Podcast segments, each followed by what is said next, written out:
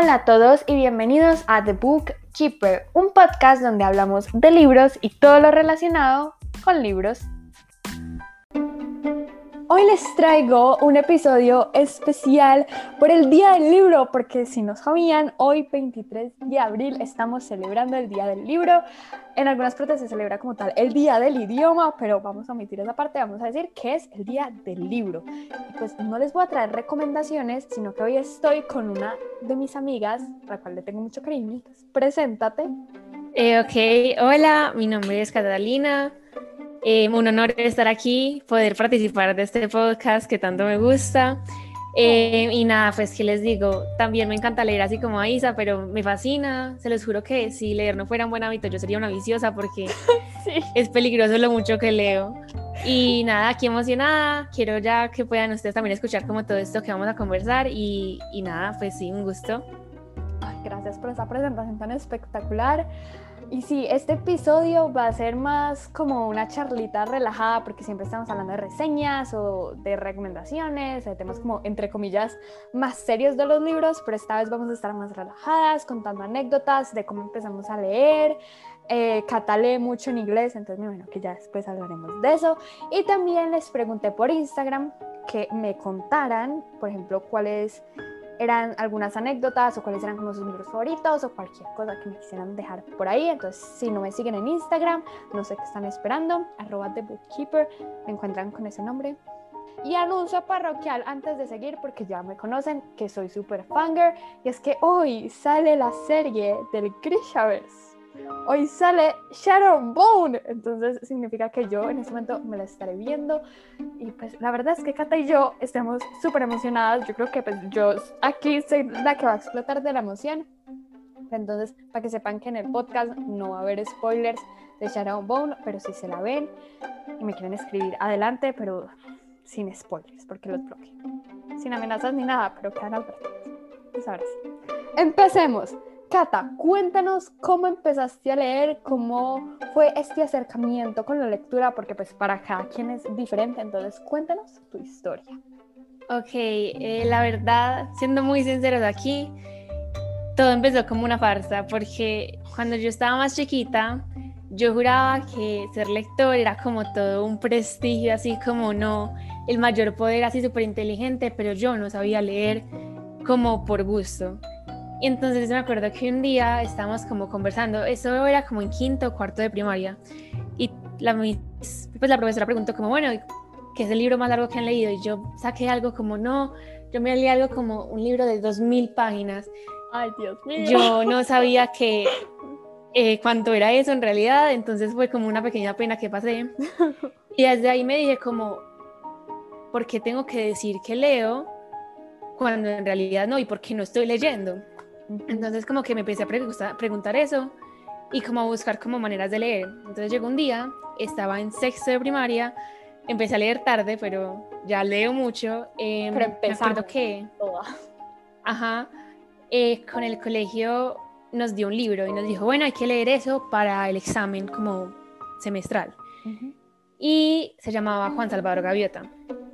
Un libro que sorprendentemente me gustó no, no sabría explicar por qué, siento que fue un libro como muy pacífico y como que me enamoró la forma en la que las palabras como que transmitían las cosas.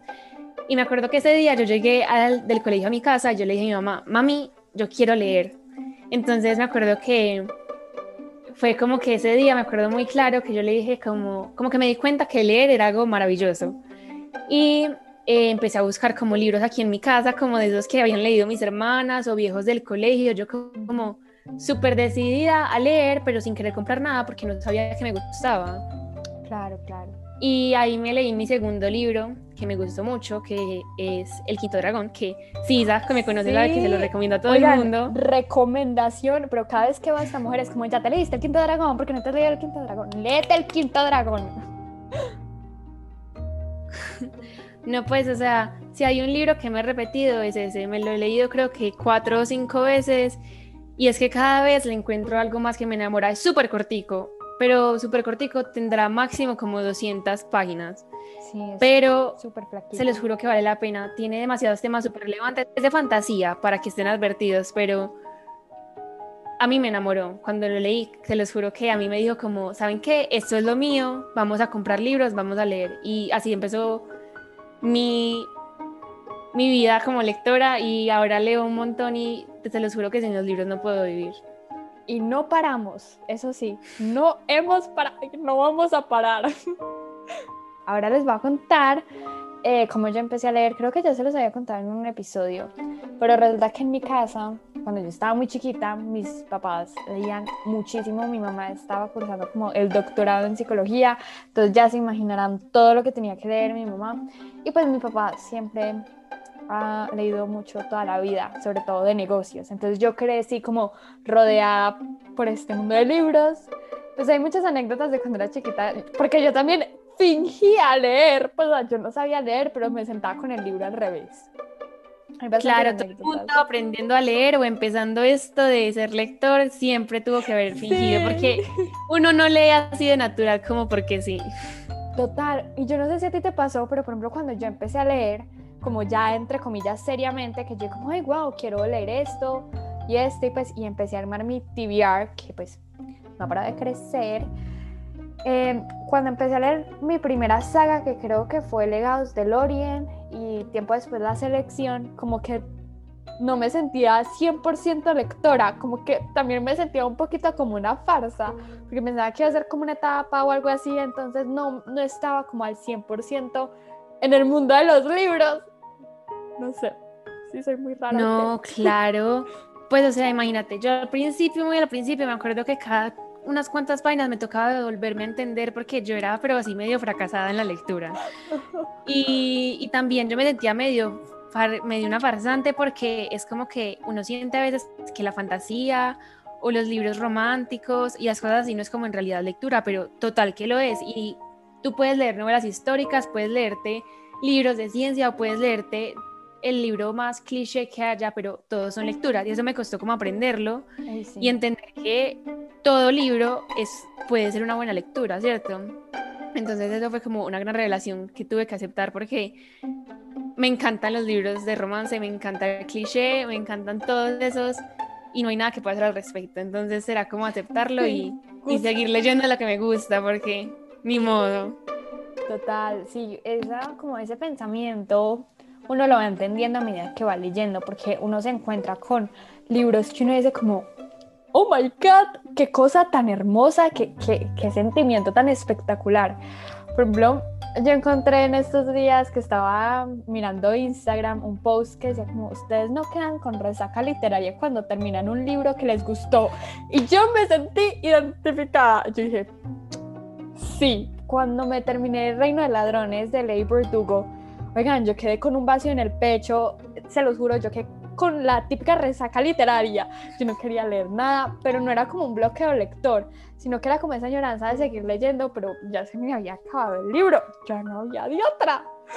Ay, no, horrible el sentimiento. O sea, no, es que yo me atrevería a decir que persona que no se haya llorado un libro o que no haya quedado destrozado porque se le acabó, no ha sabido lo que es leer, porque... no. Yo siento que se me murió un familiar cuando me acabó un libro y dice que ya no hay más que leer. Es que es impresionante. O sea, es que el valor que tienen las palabras, como que, es que se los juro que yo veo como toda una película en mi mente. La visualización. exacto, lo que más me encanta es que, ay, yo no sé, como que las palabras me enamoran. Es, es impresionante. y mi lista de libros por leer también crece por minuto, pero nunca me los alcanzo a leer todos porque no sé si te ha pasado, pero uno llega a un punto en el que se frustra, es como, hay tanto que quiero leer, pero no tengo tanto tiempo para leer tanto. No me va a alcanzar la vida. Ah, impresionante. Total, sí. ¿Y qué me dices de las sagas largas que nos han acompañado por la vida y que llegan a ese punto de cierre y uno siente como que está diciendo adiós a lo que decías, un familiar, a una persona? Es como, ¡Ah! ¡chao! No, esas son las más duras, creo yo, porque es que voy a decir algo que tal vez suene un poquito extraño, pero cuando yo leo un libro y me enamoro con los personajes, mi personalidad cambia un poquito. Como que cada vez adopto actitudes de mis personajes favoritos. Y no sé qué tan bueno sea eso porque algunos son como medio tóxicos. No medio psicópatas. Sí, pero pero eso pasa sobre todo, por ejemplo, me acuerdo que tú me prestaste la selección, fue como, Buenísimo. tú me dijiste, te la tienes que leer y yo te dije, dale, me la prestaste y en una semana me leí todos los libros Sí, yo sé, yo me acuerdo.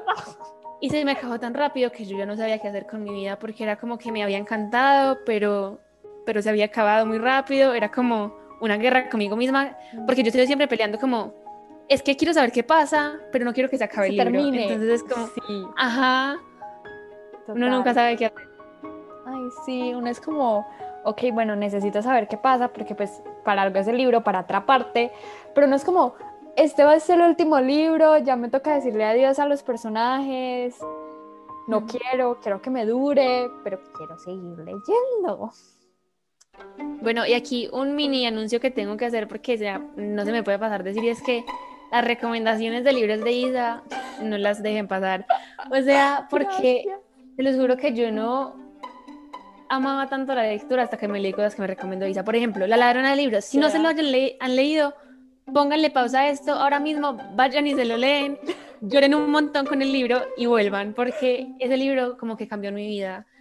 Es como que, gracias, todo gracias a ti, Isa. De verdad que tú me recomiendas un Oh. libro y yo soy como, tengo que leérmelo ya mismo. Palabra sagrada. Sí, es que por ejemplo yo siento que, entre comillas, como que leo mucho, porque yo siempre me mantengo en libros como de, de fantasía que en serio me apasionan, entonces es algo que me encanta leer. Y que aparte leo varios libros a la vez, leo de cuatro a seis libros, o sea, ya se imaginarán cuánto leo pues.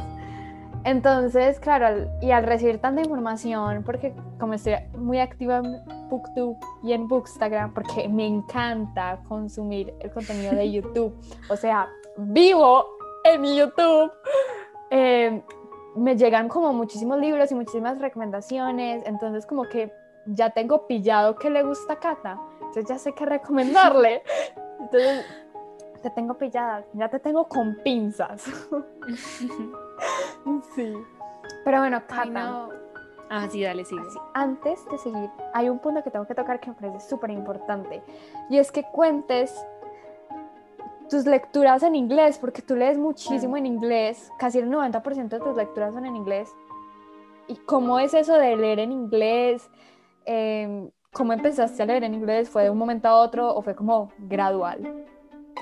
Ok, em, bueno, primero por empezar que el inglés siempre ha sido como un idioma que me fascina.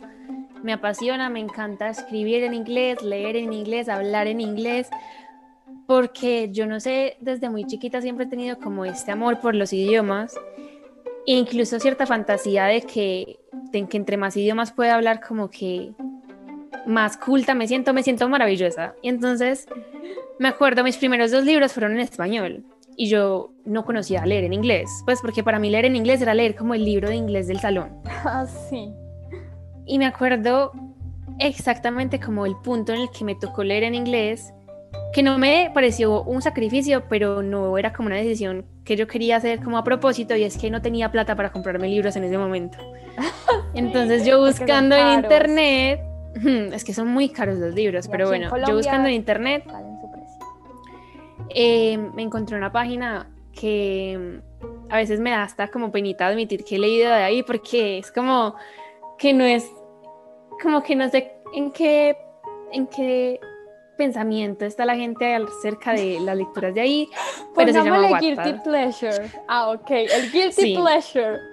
Mi guilty pleasure es leer Wattpad, o sea, yo me tengo un bloqueo literario y yo voy y me leo una historia de Wattpad y, ya vuelvo a coger el ritmo, pero es bueno. que yo creo que eso le pasa a todo el mundo. Yo me encontré allá muchas historias en inglés y yo empecé y me leí una y me la acabé muy rápido.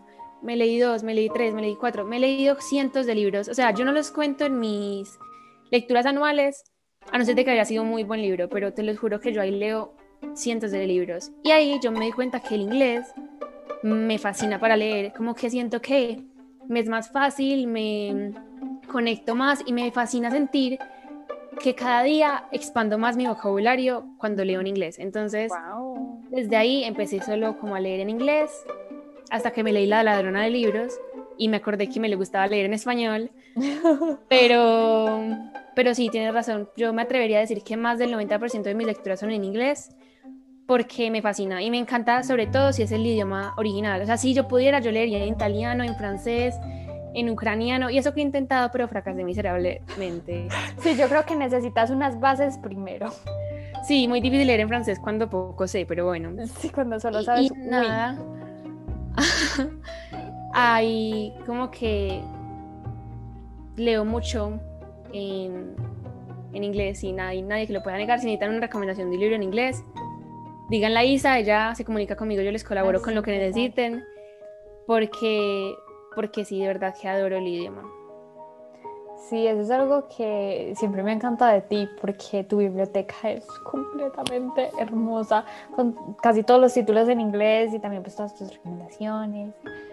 Eh, y bueno, y también vas a quedar como súper invitada al podcast para eh, seguir hablando de libros en inglés, porque es que es un tema bastante amplio del cual se puede sacar muchísimas cosas, porque obviamente los libros en su idioma original tienen muchísimo más valor que traducidos, porque pues la traducción también implica un trabajo arduo y pues no quiero desmeritar como a los traductores, ¿no? Antes de esos me les quité el sombrero porque traducir una obra no debe ser fácil, pero igual no viene directamente de la pluma del escritor, aunque bueno, si lo hablamos técnicamente, pues eso pasó por procesos de corrección y edición, pero ustedes entienden lo que quiero decir.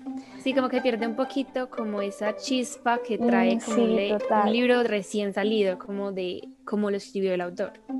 Sí, por ejemplo, con Ley Verdugo, yo a ella la leo en, en español, y he visto mucho, sobre todo en inglés, que dicen que su pluma es muy bonita, pues que es como muy chévere, que una de las cosas bacanas de sus libros es cómo escribe ella. Y digamos que yo no lo he notado tan marcado por leerlos en español. Entonces, adivinen quién se va a releer la duología, la biología de Seis de Cuerpos.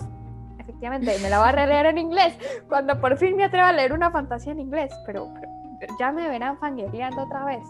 Pues. Claro, y al día que te empieces a leer una fantasía en inglés descubrirás otro mundo. Tienes que venir y me cuentas porque es muy diferente, la verdad. Pues bueno, yo he leído Harry Potter en inglés, pero eh, tampoco es que esté como muy rápida con esos libros, por ejemplo, como así con romance contemporáneo, porque obviamente son de otro estilo.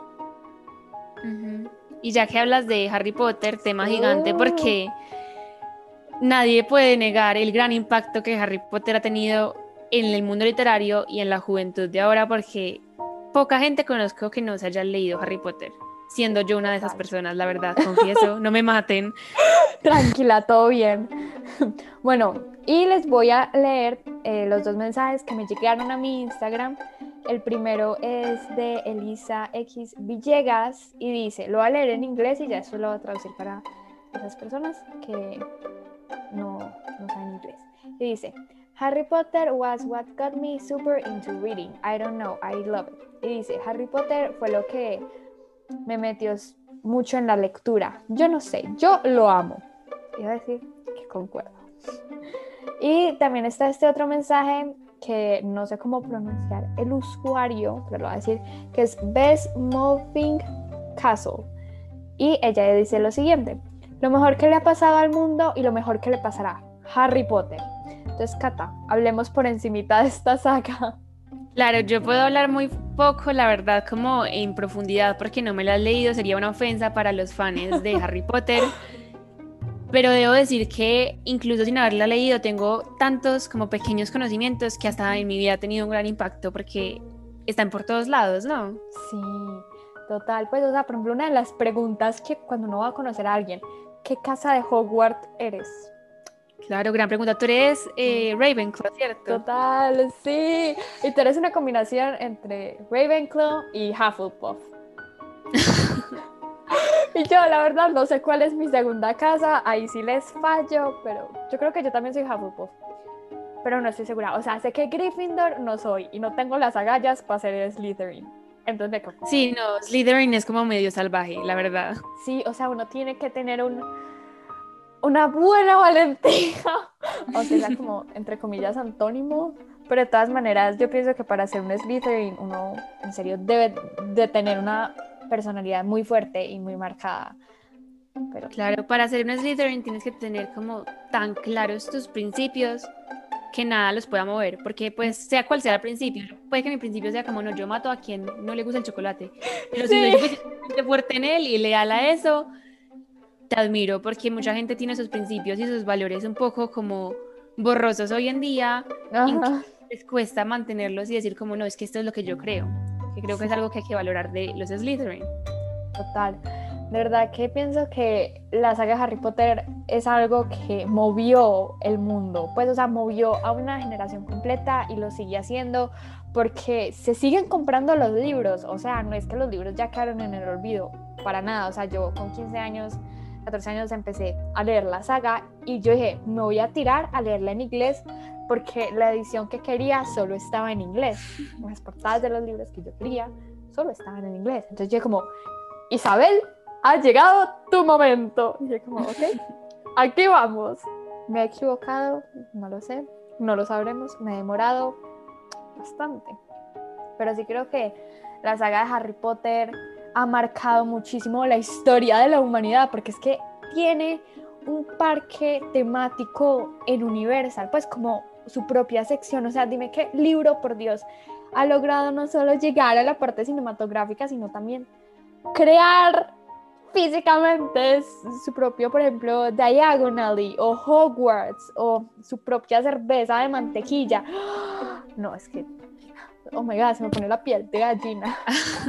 es que el, pues la comunidad de fans de Harry Potter es tan grande que es cierto que no muere, porque pasa muchas veces que con un libro es como que tiene un momento de fama después, la gente se olvida, pero esos libros ya son hasta viejísimos prácticamente, pensando uno como en que cada tiempo, cada momento, cada mes salen libros nuevos, ya son viejísimos esos, pero cada cierto tiempo como que renacen y entonces, o sea, créeme que soy la primera en la fila en este momento tratando de conseguirme una edición porque es que no hay que negar que una buena portada, por ejemplo, a mí me conquistan los libros pastaduras, sí. se los juro. Ay, ¿a quién no, por Dios?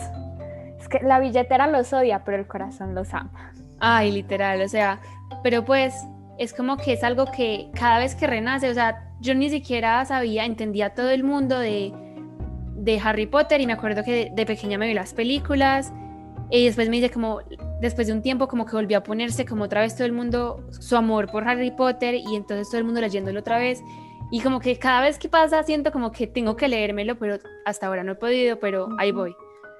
Algún día, Cata, nadie algún día. Eh, eh, Harry Potter nunca va a pasar de moda.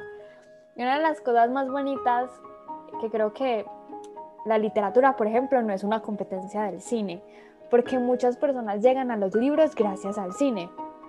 Y me parece algo que es como súper cool, porque yo llegué a leer Harry Potter fue porque me vi las películas en una semana o en dos semanas, no me acuerdo. Pero estaba con mi mejor amiga y ella me como, Isabel, es hora de que te veas Harry Potter, porque si no, deshonra sobre tu baja ah, bueno, nos las vimos en dos semanas, me acuerdo, fue súper chévere. Y de ahí dije como, oh, están bacanísimas, no va a leer los libros. Y pues no solo me estoy leyendo los libros, sino que también me los estoy leyendo en inglés. Por ejemplo, con la serie de Sharon Bone que sale hoy, pues mucha gente que no conoce los libros va a llegar a la serie y va a decir, oh, tienen libros y se van a querer leer los libros. Y eso es algo como súper positivo porque se juntan como dos fandom, los que llegaron por los libros y los que llegaron por la película. O sea, boom.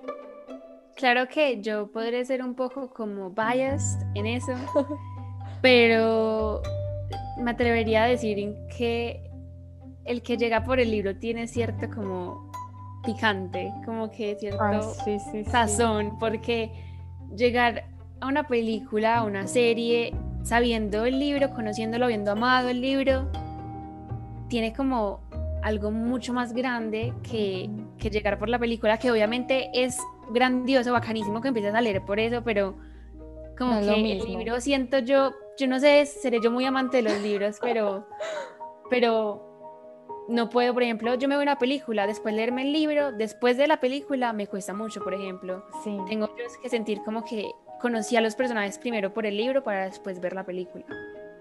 Y claro, lo que pasa en el libro es que tú estás en mucho más contacto con el personaje. Y listo, puede que por ejemplo no te guste eh, los actores que van a actuar en la película, pues como el cast. Eso está súper bien pero digamos que entre comillas lo que importa es la actuación y cómo representan eso, y tú en una película nunca vas a estar dentro de la cabeza del personaje. Entonces, al ya tener como un lazo un trato con el personaje del libro, cuando vas a la película ya lo conoces, entonces sientes como esa nostalgia, como, como ese, ay, ya te conozco, entonces te puedes enfocar en más detalles que no solo la trama general o el misterio pues de la serie. Sí, y esa sensación que es hermosa, siento yo que es cuando uno sabe lo que va a pasar, pero no sabe cómo va a pasar porque es la película. Sí. Por ejemplo, con Mujercitas. Yo me leí Mujercitas antes de que saliera como la nueva versión con Emma Watson. Creo que era, ¿cierto? No la vimos eh, Y me acuerdo que es. Sí, ajá, y es mi clásico favorito, la verdad. Ni siquiera sé si lo consideran tan clásico porque cuando uno piensa en clásicos piensa como William Shakespeare o Jane Austen. O Don Quijote. Ajá, sí, es terrible, pero bueno. Otro tema para otro momento que es que los clásicos, muchas clásicos. las hacen parecer, pero bueno. Entonces, sí, yo me leí ese libro y me acuerdo que me fascinó, creo que es uno de mis libros favoritos hasta ahora. Y llegué a la película que me vi con Isa y otra amiga nuestra y, y era súper emocionante para mí porque yo podía saber todo lo que estaba pasando y estaba siempre la expectativa como de, ¿y ellos cómo lo van a hacer realidad? ¿Cómo van a traer esta hermosura como a la vida? A la pantalla grande. Ajá. Ay, sí, de verdad que la literatura tiene como muchas ramas y como que no se queda estática, siempre está evolucionando, entonces es algo muy chévere y con lo cual uno empatiza mucho, entonces uno nunca se va a quedar en el mismo sitio, uno siempre va a evolucionar y es algo que uno puede ver, por ejemplo, a mí me encanta marcar los libros, sé que mucha gente me va a decir como monstruo, pero no, a mí me encanta subrayar, por ejemplo, las frases que me gustan Casi nunca anoto lo que estoy pensando o mis teorías porque me da pereza o no tengo un lápiz a la mano, sino que lo que hago es que copio la página y cómo empieza la frase en mi celular y ya después, cuando estoy en mi casita, con, como hago un ritual cuando termino de leer el libro, de volverlo a abrir, releer esas frases y subrayarlas bien bonitas, con regla, poner el post. Y siento que es muy bonito cuando eh, cojo un libro de mi biblioteca y abro sus páginas o por ejemplo lo releo y veo para mí, para mí yo de hace tres años, lo que era importante en ese momento, lo que esas frases hicieron, les juro que es un sentimiento increíble y ver esa evolución, no solo por ejemplo con las frases de los libros, sino también con los mismos libros que vamos leyendo. Es, eh, sí, acá yo me meteré un poco a hablar sobre la evolución. Tengo muchas cosas para decir la verdad. Y es que, por ejemplo, también estaba, la nostalgia que siente uno cuando evoluciona el tipo de lecturas que hace. Porque siento que a medida que uno va dejando atrás sus gustos pasados, al cosas que lo apasionaban a uno, como que se siente cierto como tristeza, como casi dolor de dejar atrás como todo eso, porque cuando uno crece, uno va evolucionando no todo en su mente, en su cuerpo, en sus actitudes y también en cómo alimenta su mente, porque un libro es verdaderamente como alimento para la mente, sea sea lo que sea que diga, tiene algo para aportar, ¿cierto? Es una influencia. Sí, entonces, por ejemplo, me acuerdo, yo hasta hace por ahí seis meses no leía nada más que historias, novelas sobre todo, de ficción, fantasía y, cosas así, pero por ejemplo empecé a leer libros como más o menos de autoayuda o de negocios, de finanzas, y me sorprendió que me gustaran. Y esos, por ejemplo, tú decías de como rayarlos. Yo la verdad nunca he rayado un libro, nunca había, porque ya sí. y es, por ejemplo, los de finanzas, los de negocios, los de ayuda, lo que hago es que subrayo las ideas que me gustan, marco cosas, me escribo mensajes, me hago recordatorios y se vuelve casi que toda una experiencia inmersiva en leer. Yo me siento a leer esos libros con mi lápiz y estoy lista porque siento que así como que el mensaje me llega mucho más, que es algo que me sorprendió y es ver como, como cada diferente libro y su diferente como rama de conocimiento que aporta cambia la forma que uno lo recibe. Que es, yo no sé, como que me apasiona demasiado todo eso. Ay, sí.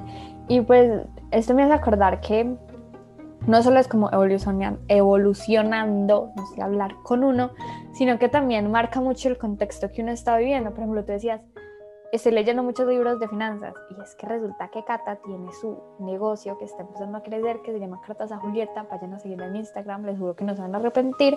Entonces, claro, Cata lee un montón de libros de finanzas mientras que yo me meto y me ahogo en libros de fantasía, pero de todas maneras podemos seguir como hablando de libros y seguir teniendo como estas interacciones entre nosotras porque al final los libros son libros y es algo que nos llena muchísimo a las dos. Sí, y o sea, como que yo en mi casa, pues como mi familia directa, no, no hay tantos como habidos lectores. Eras como tú, que me acuerdo que tú también me inspirabas un poco porque me acuerdo que una vez en tu cumpleaños te regalaron unos libros y tú casi te pones a llorar de la emoción y yo no entendía eso. Yo estaba como, pero ¿cómo puede causarle tanta emoción un libro? De lo que me estaba perdiendo yo, pero eso es otro tema también. Em, lo que iba a decir era que, ah, bueno, sí, que no creas que, por ejemplo, yo sigo leyendo un montón de fantasía y de ficción y romance, y es que yo ahora me toca hacer así. Cada vez que voy a comprar un libro, me toca comprarme uno de ficción, fantasía, romance, de cualquier tema así que me encante, y otro que me enseñe, porque se, se me acaban tan rápido los libros, es impresionante. Uno tiene como moods. Y, y, pues la verdad yo también me mantengo comprando libros, no te lo voy a negar. Por ejemplo, una de las cosas que había escuchado mucho, pero no me había pasado, era que la gente tenía como muchos libros en su casa y seguían comprando y no los leían. Y pues a mí eso no me había pasado, pero llegó la cuarentena y yo me iba a enloquecer ya por ahí en, en septiembre más o menos y llegué como en tal librería pusieron como cupones. Oigan, eh, hmm. me compré como 13 libros del tirón y aquí sigo comprando unos cuantos más porque resulta que la saga eh, iba a ser adaptada porque tal libro salió y uno empieza a acumular y, uno se siente feliz, pero a la vez uno es como, tengo que leer todo lo que tengo en mi casa, ¿cuándo lo voy a leer? No, es que es gente, por ejemplo, los, la gente que todavía no ha cogido un hábito lector, siento que tal vez no entiendan eso tanto y es como lo que pasa en la mente de uno sabiendo que tiene los libros, pero no puede leerlos todos como al tiempo y también como que si no los tiene, no tiene la plata para comprarlos todos, es súper frustrante porque uno quiere, o sea, y yo si pudiera me iría ya mismo y me compraría toda una librería. Que por ejemplo, un sueño mío es que cuando yo sea grande yo quisiera tener mi propia como biblioteca así preciosa y tener estar llena de libros porque yo siento que yo necesito libros en mi vida, o sea, sin los libros como que yo me muero. Entonces, como que las listas de libros por leer de todos los lectores, les puedo asegurar, hay más de 20 libros ahí, eso es eterno, pero algún día llegaremos a leernos todo eso que pensamos, porque tendrá que llegar. Sí, y sobre todo que uno muchas veces se pierde muchas historias, por ejemplo, en TikTok estoy viendo mucho que ponen como eh, series o sagas o libros que no se mencionan mucho o que son infravalorados, es decir, que no se les da el valor como que creen que merecen.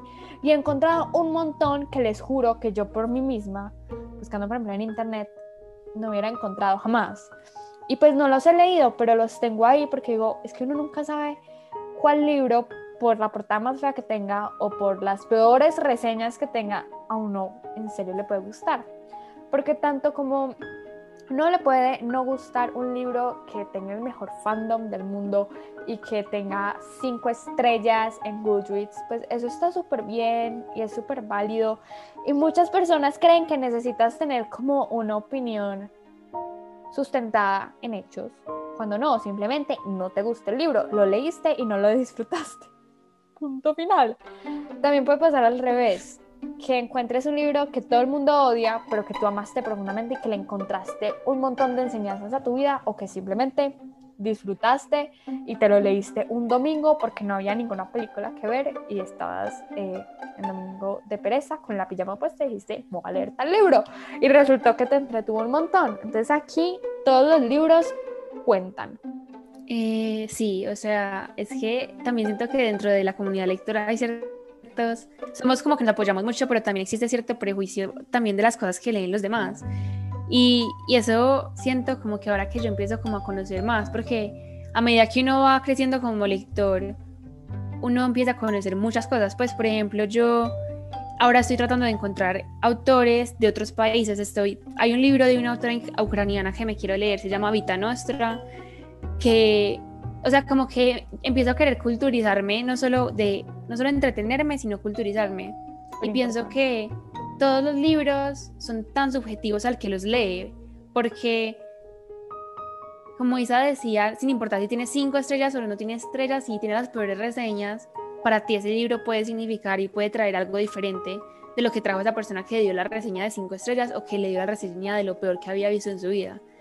Em, entonces es como que, aunque yo sí juzgo los libros por su portada porque me encantan los libros lindos, em, no juzgarlo por lo que dicen y no juzgarlo por lo que uno cree que va a decir el libro porque no lo has leído, no tienes forma de saber qué va a decir. Creo que es como importante cuando se trata de libros.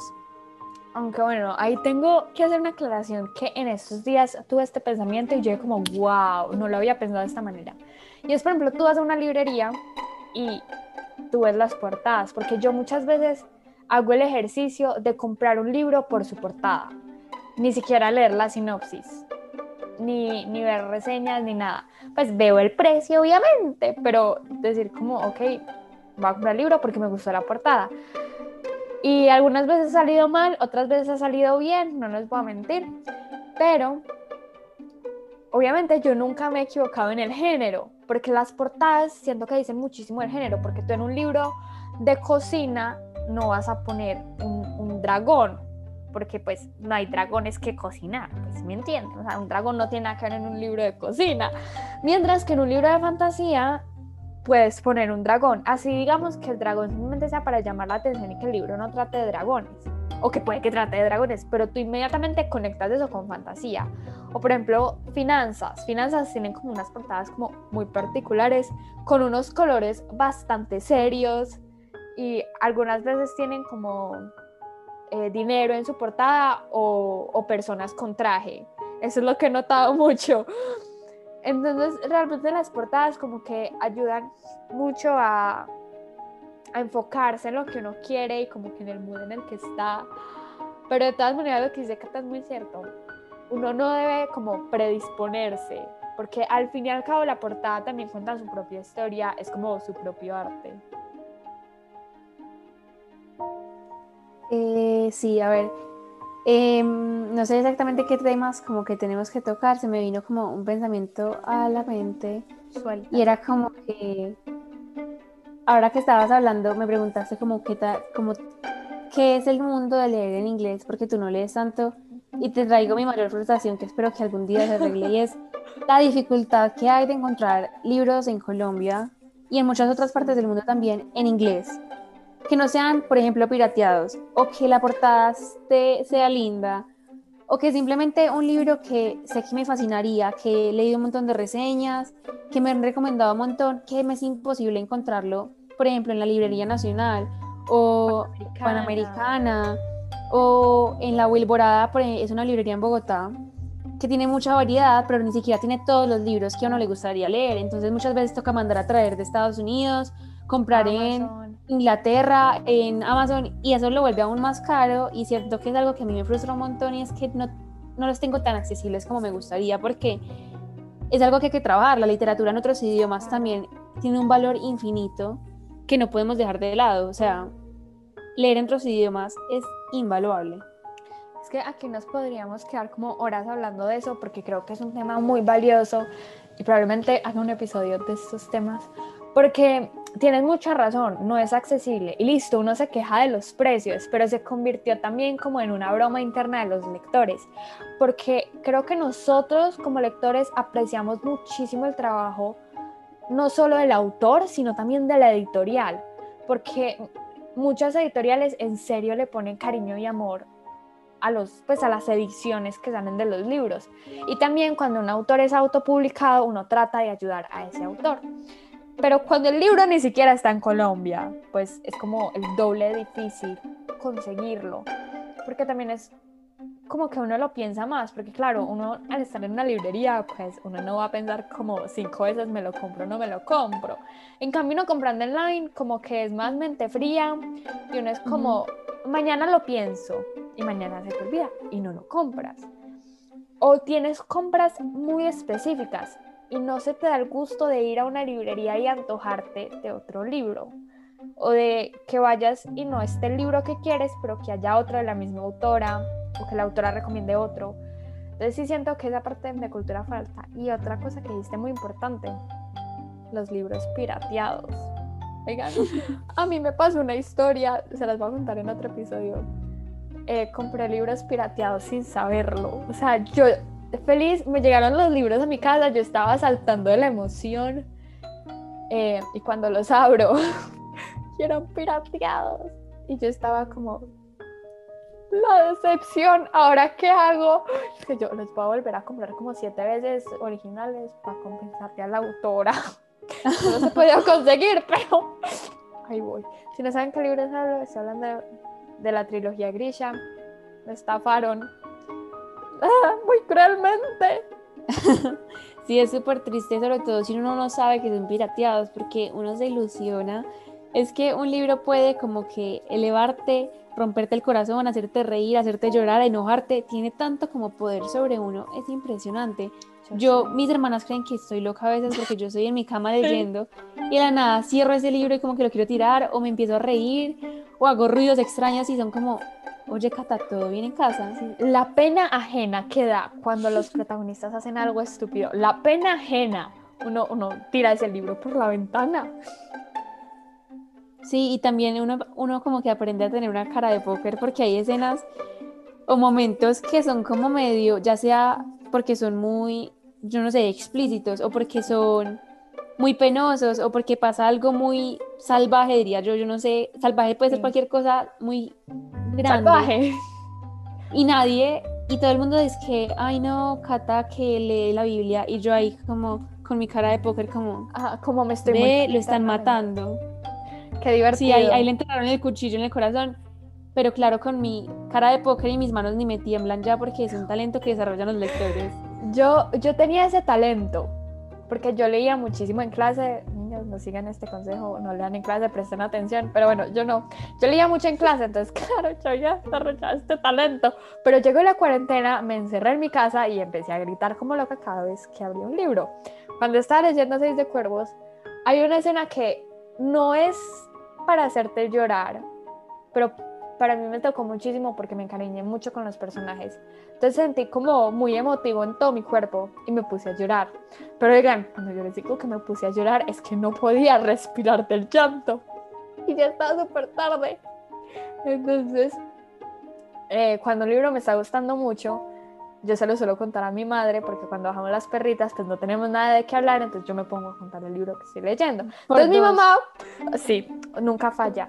Entonces mi mamá ya estaba también súper encarretada con el libro que le estaba contando, entonces me lo había terminado, me había puesto a llorar porque pues esta escena fue hacia el final. Me paré, ya estaba por la noche y fui a hablarle a mi mamá y yo, boca lágrimas casi mato a mi mamá de un infarto y mi mamá no me entendía lo que yo le decía. Obviamente no, no les voy a decir qué decía porque pues spoiler. Pero nunca se me va a olvidar que casi mato a mi mamá de un infarto porque claro, yo estaba llorando, pero hasta por los codos, yo era un mar de lágrimas, lloré como toda la noche. Mi mamá estaba como, em, ¿quieres que te mande un manicomio o qué hago? No, de eso que mis papás ya ni se asustan sino que me ven llorando y es como que estabas leyendo, porque... sí. O sea, cuando lloro con todos y yo llego así, pero con la cara jugada, moco saliéndome de la nariz, los ojos hinchados, y yo soy como, mami, se me acabó el libro. y me acuerdo una vez, eran las 3 de la mañana y oh todo lector se ha trasnochado, estoy segura, y yo estaba llorando a moco tendido, o sea, no podía ver, ya mis ojos estaban tan llenos de lágrimas que yo no podía leer las palabras. No podía respirar, no podía hablar, me temblaban las manos y yo estaba sentada en la puerta del cuarto de mi mamá. Entonces yo voy a su baño porque me iba como a organizar un poquito para poder seguir leyendo y mi mamá me da un patatús. Y yo despierto a mi mamá, a mi papá y a mi hermana que estaba ahí, se había quedado dormida y les cuento todo el libro y ellos como, Cata, son las 3 de la mañana. Yo como, mamá, se murió. ¡No! Ay, Yo creo que todo lector tiene una anécdota así. Y óyeme, los lectores que son valientes, los que hoy me merecen una medalla de oro, son los que leen en el transporte público, mientras está muriendo el personaje. Ay, Dios mío, a eso sí me les quito el sombrero. O cuando hay una escena salvaje. ¿Cómo hacen para no llorar? O si lloran, ahí sí que se merecen cinco medallas de oro porque qué pena. Creo que yo cierro el libro y me, y me voy. Yo como, no, no, no, yo no voy a seguir leyendo mientras esté en el transporte público porque me da algo. No, y ahorita que tú decías de leer en clase, te debo decir, yo practicaba eso como un deporte olímpico.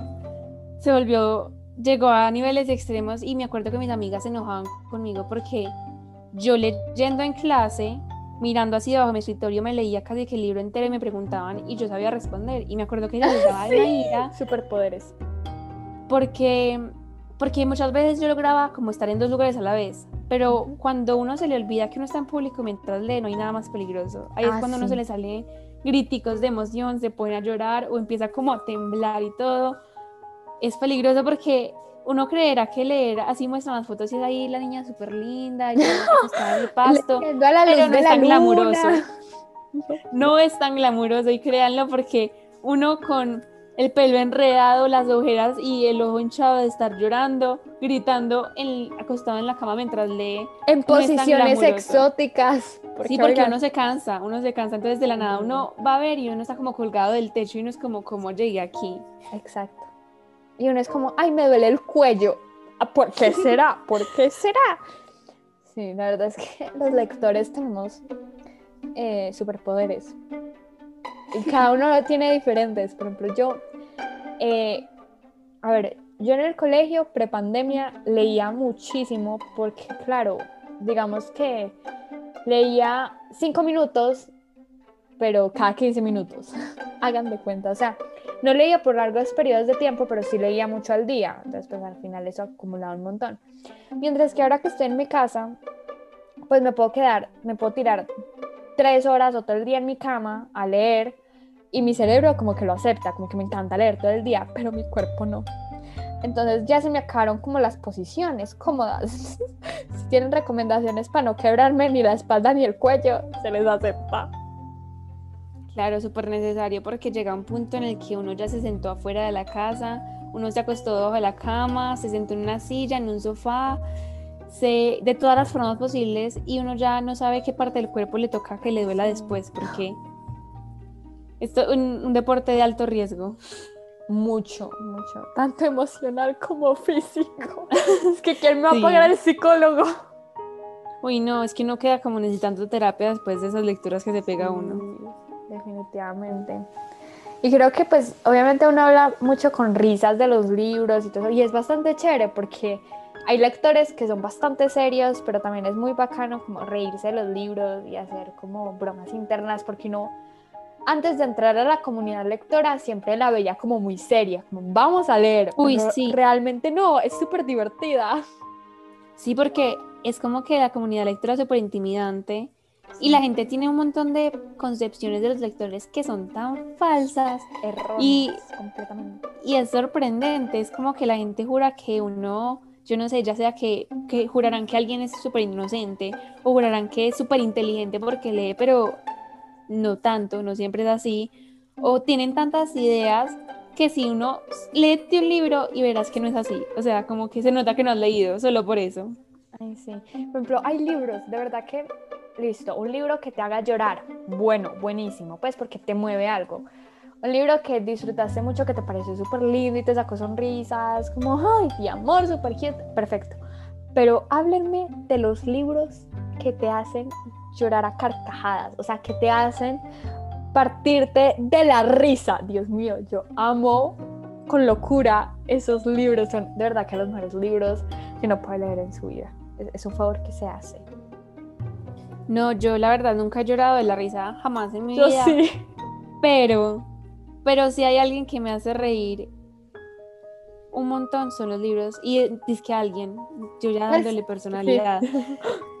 Pero es que hay chistes que ni tanta risa me dan como cosas que están escritas en el papel, porque yo soy, y les repito, mis hermanas me miran rarísimo a veces porque yo soy como, de la nada me muero de la risa y la gente es como, aló, como todo bien pasa, pero, pero uno lo disfruta.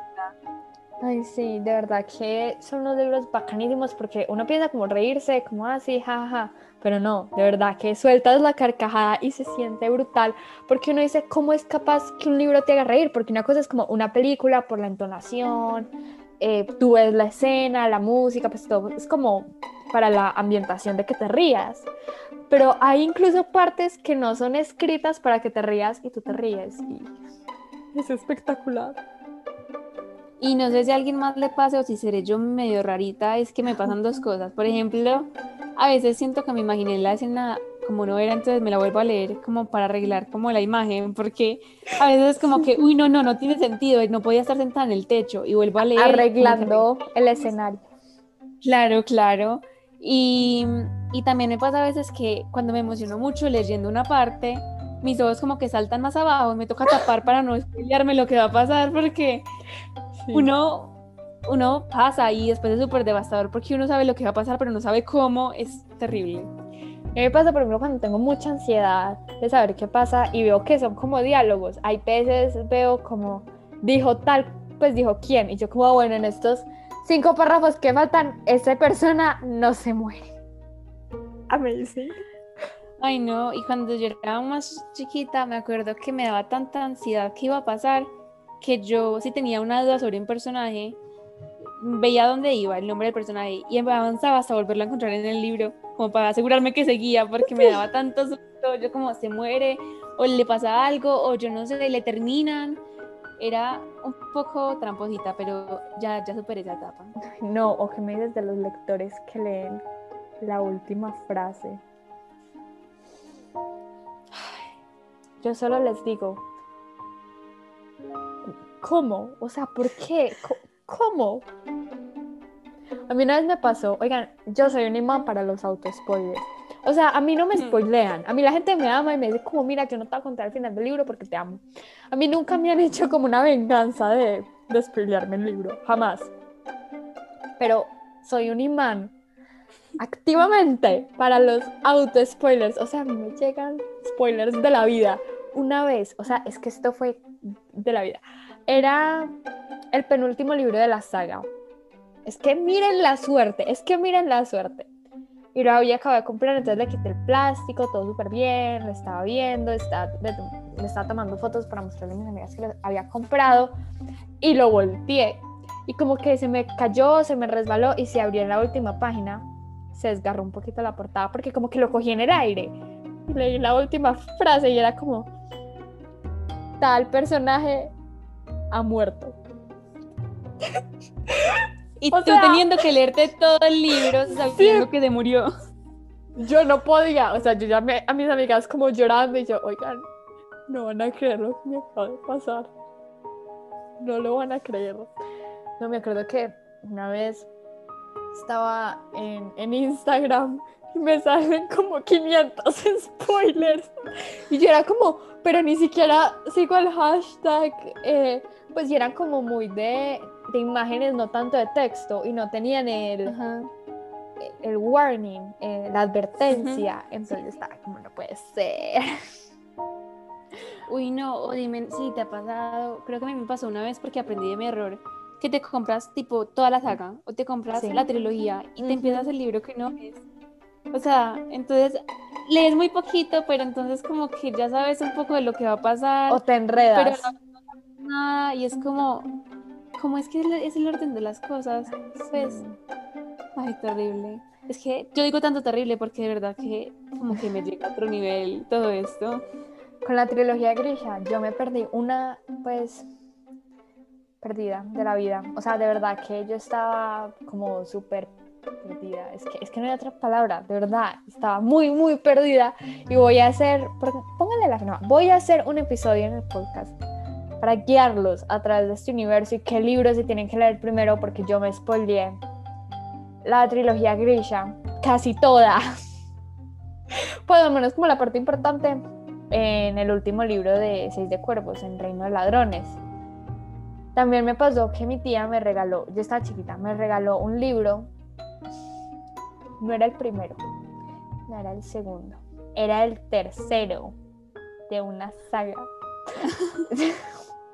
La confusión me la imagino, uno como, ¿qué? Yo estaba chiquita, o sea, yo, yo, no sabía que podía buscar en internet toda la saga. Y ya que la encuentro, resulta que ya no imprimen más los libros, como que están, pues, ya ahí. Ay, no.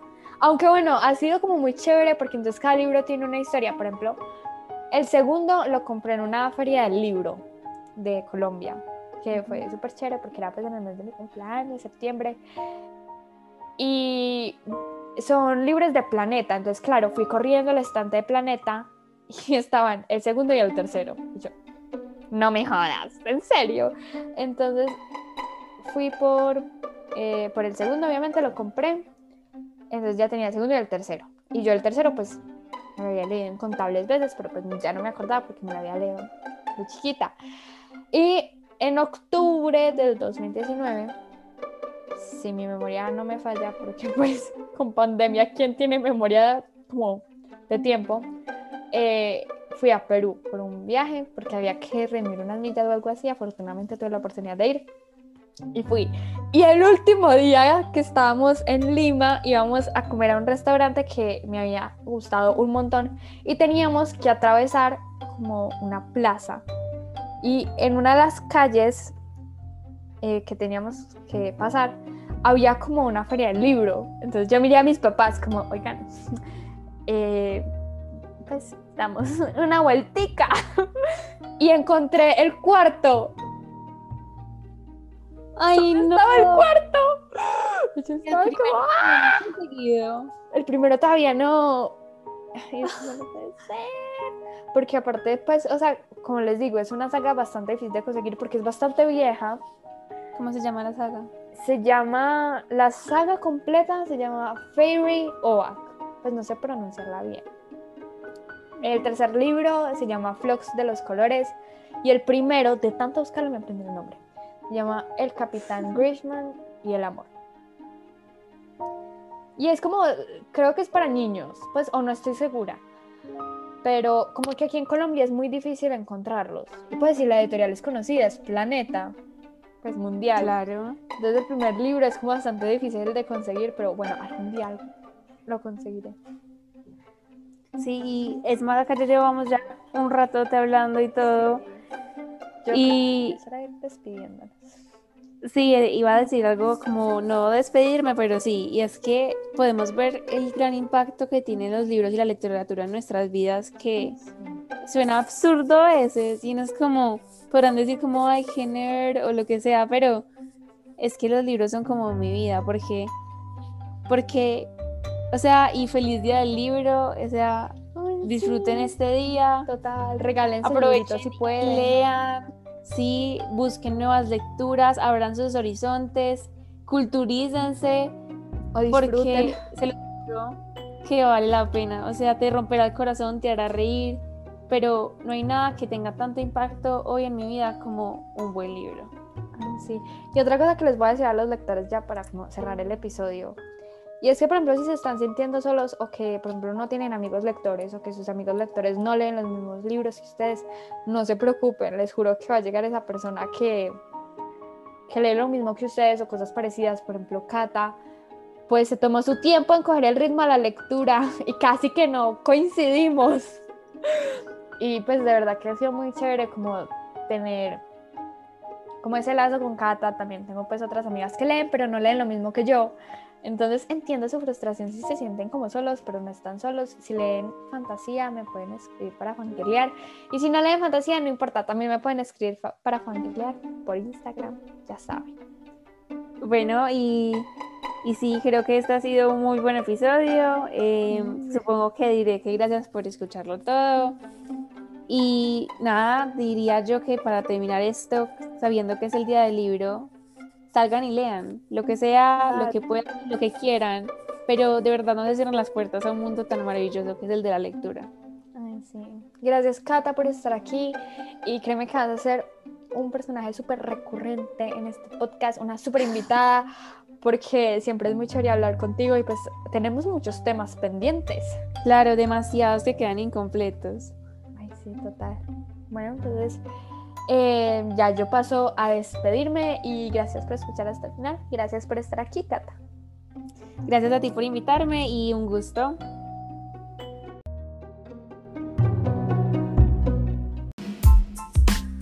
Y bueno, eso fue todo por el episodio de hoy. Muchísimas gracias por escuchar hasta el final.